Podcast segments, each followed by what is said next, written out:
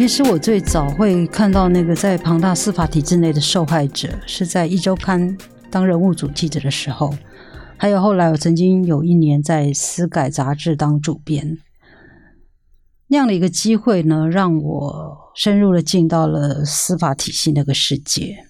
我因而了解到，那个世界里面很多的真相，其实不是如外面媒体所传达的那样子。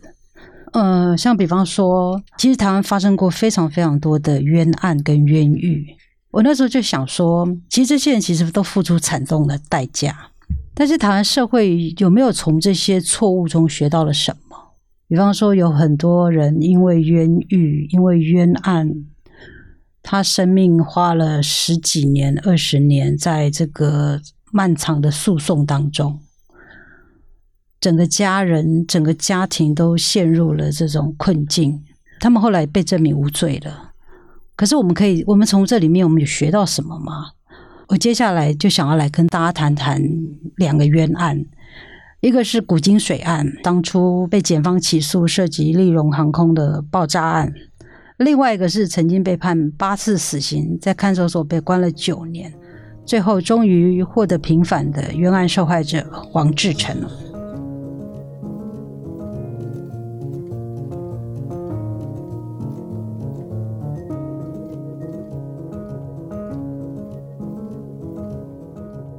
我是在呃《司改》杂志当主编的时候接触到了黄志成。那个时候呢，他因为司改会的帮忙，然后成为台湾第一个因为冤狱受害获国家赔偿的第一个案例。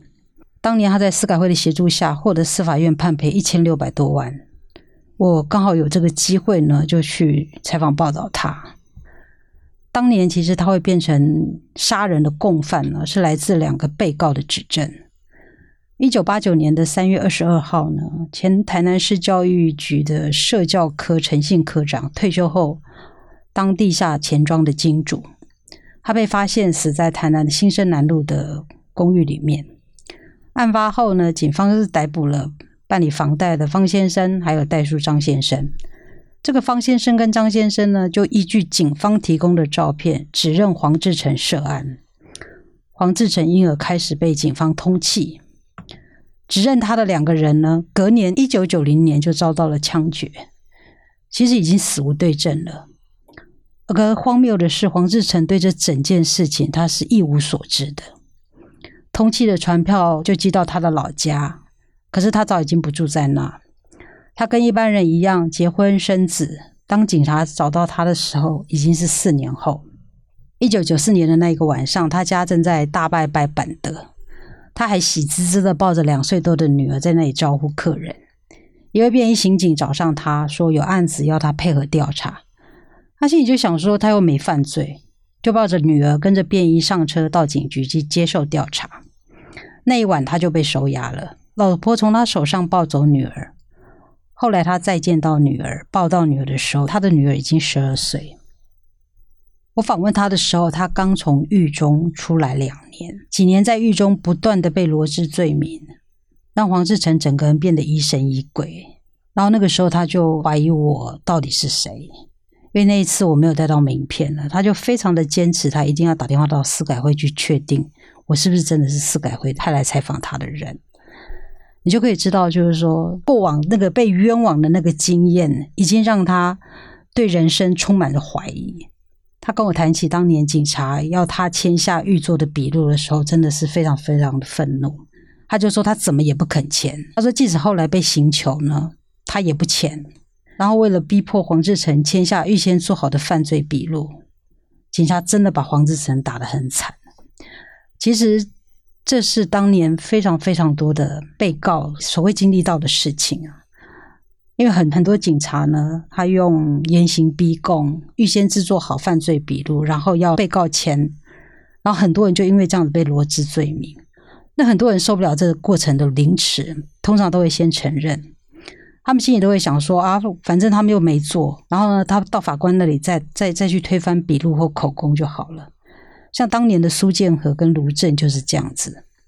黄志成却死都不肯做这样的事情。反正当警察殴打他的时候呢，他就是会非常非常坚持的嚷着：“你打死我，我也不会签。”黄志成后来就告诉我，他说：“这是我的原则跟个性，我没有做，我绝对不会对这份笔录妥协。我宁愿现场被打死，我也不要配合这些程序。人要对自己守信，不能背叛自己。”黄志成大骂警察像编剧啊！那笔录如果真的被这些警察送到了法院，他觉得他自己真的就跳到黄河都洗不清。他觉得呢？搞不好因为这样子被判个死刑，被杀掉了还带个罪名，他又不是神经病。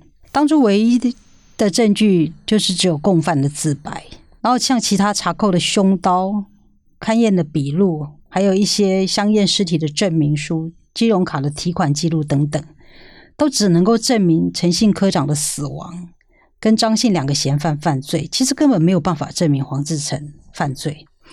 但是从民国八十五年六月到九十二年，从一审台北地院、二审高等法院，以及六次的更审，都判黄志成死刑。我想听众听到我念这么一大堆什么几审的啦、更审的，大概都糊涂了。但是也可以知道这中间的漫长，跟对一个人是何等的折磨。这九年来，黄志成被判了八次死刑，连带的也把黄志成全家都判了死刑。那时候，黄志成的妻子王小姐为了每个月一次只有短短二十分钟的时间，后来延长到三十分钟，能见到先生。她总是一大早从台中坐火车到台北，到台北看守所都已经十一点半了，就抱着行李坐着，等到下午一点半第一梯次的会面。他心里一直很笃定的相信先生没有犯罪，总是安慰着先生说：“你最后一定会获判无罪的。”然后呢，他就买鼓励的书给先生看。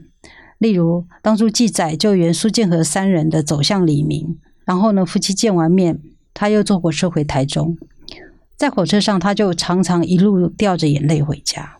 而九年来，黄志成也摸摸不到女儿的小手，只能在寒暑假隔着看守所的玻璃跟一条电话线跟女儿说话。像黄志成不断的上诉为自己申冤，从青春的二十七岁到获判无罪的时候，他已经三十六岁了，他错过女儿的成长。第一次出狱见到十二岁的女儿，非常的陌生，心里还在想说，她到底是不是我的女儿？跟老婆也变得非常的生疏，出狱很长一段的时间都没有办法跟他有亲密关系。我访问黄志成的时候，他操劳疲惫。说实话，我真的不相信他未满四十岁。他一直觉得他的案子是一个由黑道跟白道联手策划的阴谋，要陷害他。否则，他明明没有杀人，怎么会被判了八个死刑呢？冤狱摧毁了他对人的信任，他很激动的跟我说：“我从小就领有良民证，诶，还被颁发过好人好事代表。我很相信法律跟这个国家，可是我却成为法律制度的牺牲品。我现在都很怕当好人是不是能活得很久？在看守所里，当所有人都说你杀人，可是你没杀人，你要怎么能够继续相信自己，而不精神崩溃？”黄志成为了不背叛自己，他只能不断的跟康水所抗议，证明自己的清白。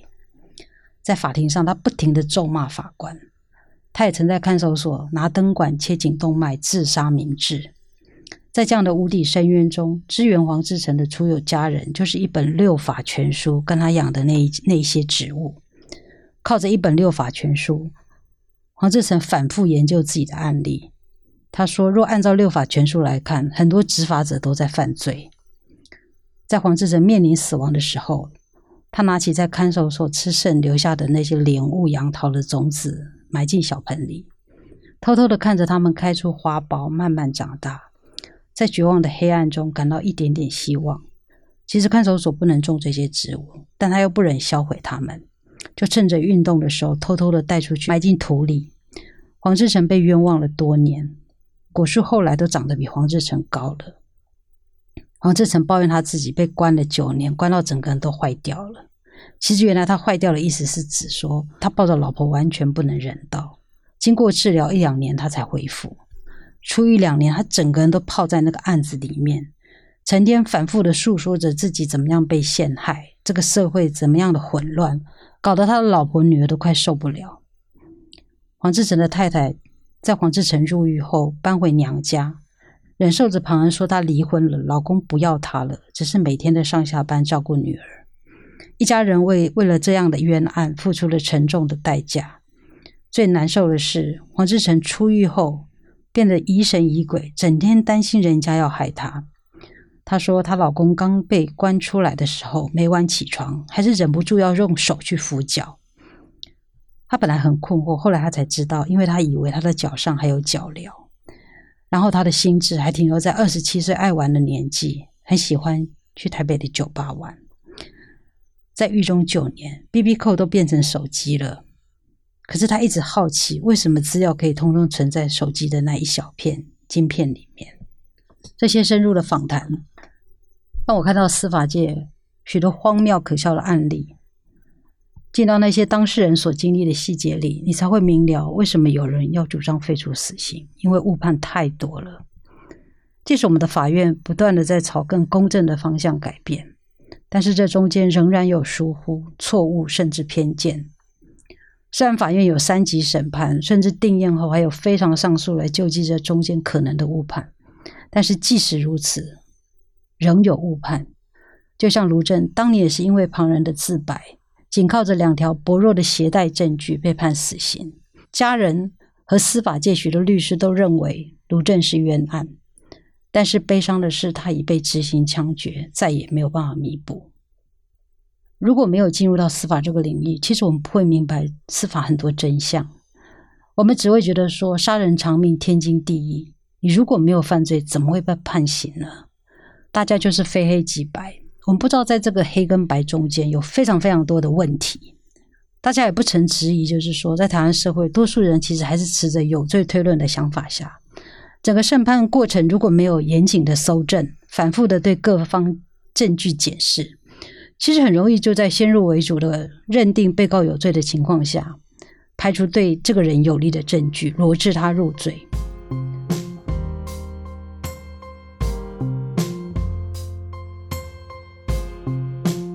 后来我到了苹果日报工作，透过司改会职工的帮忙，我有机会更进一步进监狱采访死刑犯。当时媒体正谣传法务部在社会压力下要对四个死囚执行枪决，大家都在猜是谁。我访问的死囚当时正在正在媒体猜测的名单当中。当时离他犯案其实十多年已经过去了。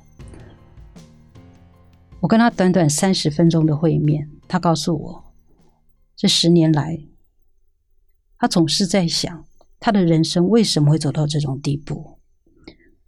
他觉得他一路念书乖乖牌，他也不知道为什么当年他会杀人。这个死囚告诉我，这十多年他在监狱里面悔改，教导其他人受刑人读书。他觉得原来那个他早就改变了，可是大家却用十多年前他做的那件事来评判他，公平吗？说老实话，我当时心里其实并不是很接受这种说法，我认为他在狡辩。其实，在当时台湾社会那种肃杀的这种情况底下，你对死囚真的，即使连记者都受到这样氛围的影响，我自己就觉得说，我我在访问他的时候，像我后来的报道，我是很忠实的去呈现他的看法，但是就在我那个当下，我其实心里面，我还是会浮现一般人就是对一个死囚的那种既定的印象。我会觉得你就是杀人，还有什么东西可以狡辩呢？可是我后来在看到他讲的一些事情的时候，我就看到了，悟出了更多的东西。那个时候，其实我有访过被他杀害的那个女生的父亲。那个父亲整个的访谈就是不断的发抖的谈到女儿是如何残忍的在冬夜里被这个死囚杀害，自此他好像永远就活在女儿受害的那一晚。美好的人生跟家庭都因为死囚被毁了，所以你可以想象，我那时候去访问他的时候，我自然很难同情，就是一个即将被执行的死囚。可是最近我因为要做 podcast，我又重新在思考这些这个死囚的访谈，重新在看这个死囚的访谈，我就看懂了一些什么，就是一个人到底要如何为他过去犯下的错误负责。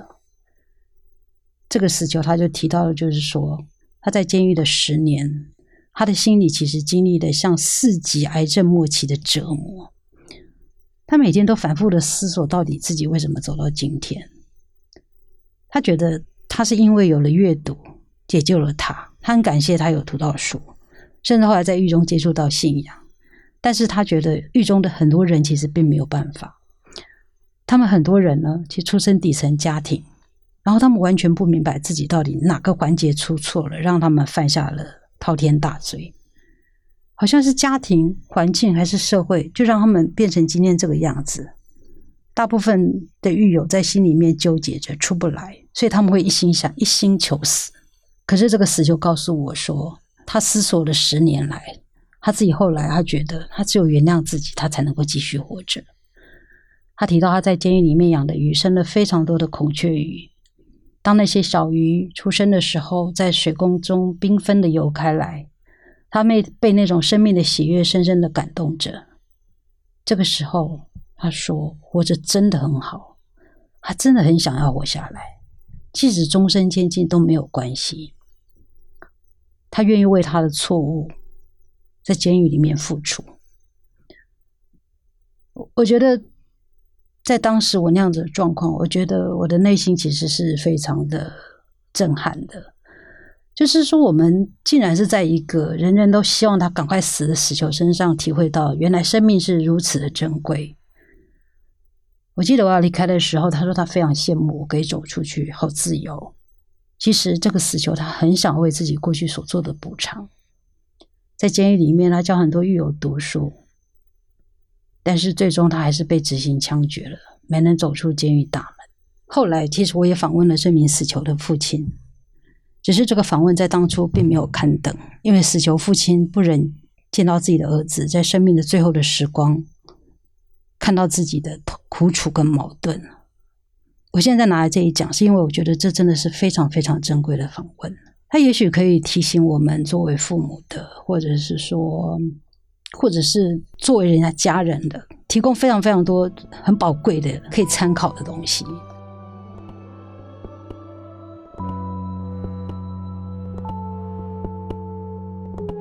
最近公共电视《我们与恶的距离》一剧里面呢，杀人犯的妈妈曾经说了一句话，他很沉痛的跟那个律师说：“无一个爸母饲囡仔二十年，是为了饲一个杀人犯。”我访问的这个死囚爸爸，他也是反复的问自己：他培养小孩长大，一个高级知识分子，他完全没想到他会走到今天这一步。到底为什么后来他会去杀人？是因为当年他跟他妈妈离婚的关系吗？这个死囚的父亲说，因为儿子在母亲走后开始逃学，后来重考考上不错的大学，但是每天独来独往，跟他这个父亲其实没有什么感情。他的儿子非常非常的冷漠，什么事都不想跟父亲说，经常晚上吃完饭就走了。他宁可睡在车上，也不愿留在家里。这样的一个孩子，只因为没钱还车贷，潜入受害者的租屋的地方偷了一万多块，没想到受害者突然回来，他害怕东窗事发，就这样杀死了对方。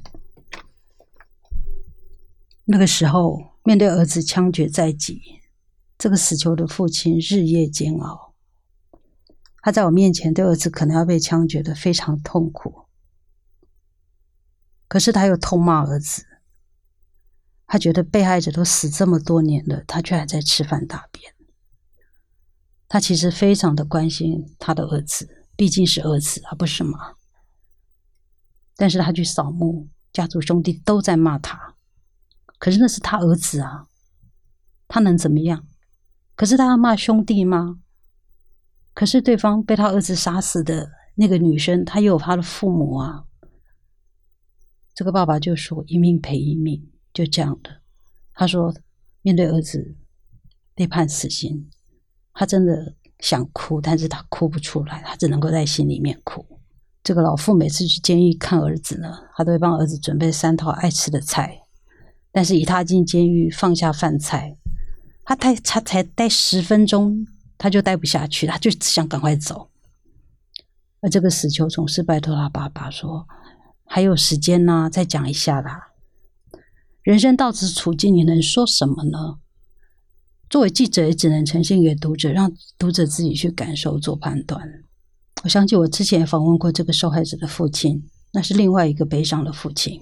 他提到他女儿名校毕业，非常优秀，有着大好人生，却被死囚残忍的杀死了。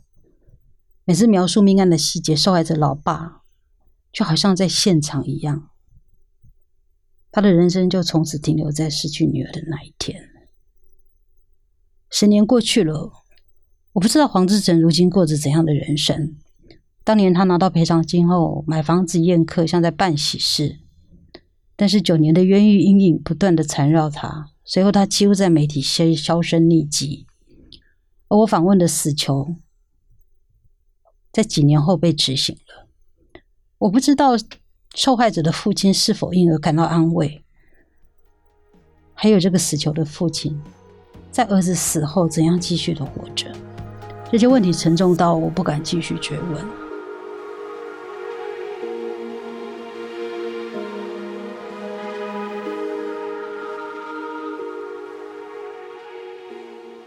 其实，当记者二十年，一个个采访记录的真实人物，告诉我们太多有价值的讯息。如今有些受访者已经凋零，但是很多人的生命故事还在继续。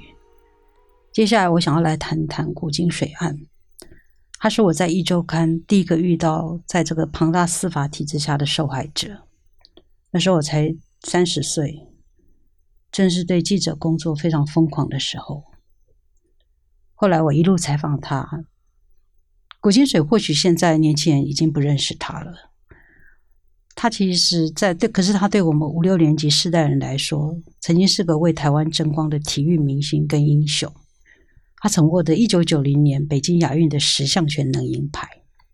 后来他成家生女儿，在中学当体育老师。可是后来却被指控涉及利荣航空的爆炸案，因此蒙冤了十二年。那下一集我就想要来来谈谈他的案子。我其实前前后后访问他，几乎从他从他被冤枉到历经。传送到被判无罪，到后来真正的无罪定验，大概接近十年的时间。我看到了一个运动员跟一个原住民，他是花莲寿丰乡的原住民，是如何以他乐天开朗的个性，相信自己，还有用一种坚持不懈的奋战精神来面对他的冤案。再加上他许多学生朋友跟律师的帮忙下，最后让他的冤案终获平反。只是他耗费了十二年的光阴，然后他生活才开始稳定下来不久，他又罹患血癌。他原本以为他可以再次战胜病魔成功，但是这次命运没有再给他机会。我就想要来谈谈古金水所付出的代价，到底留给台湾社会怎样的资产？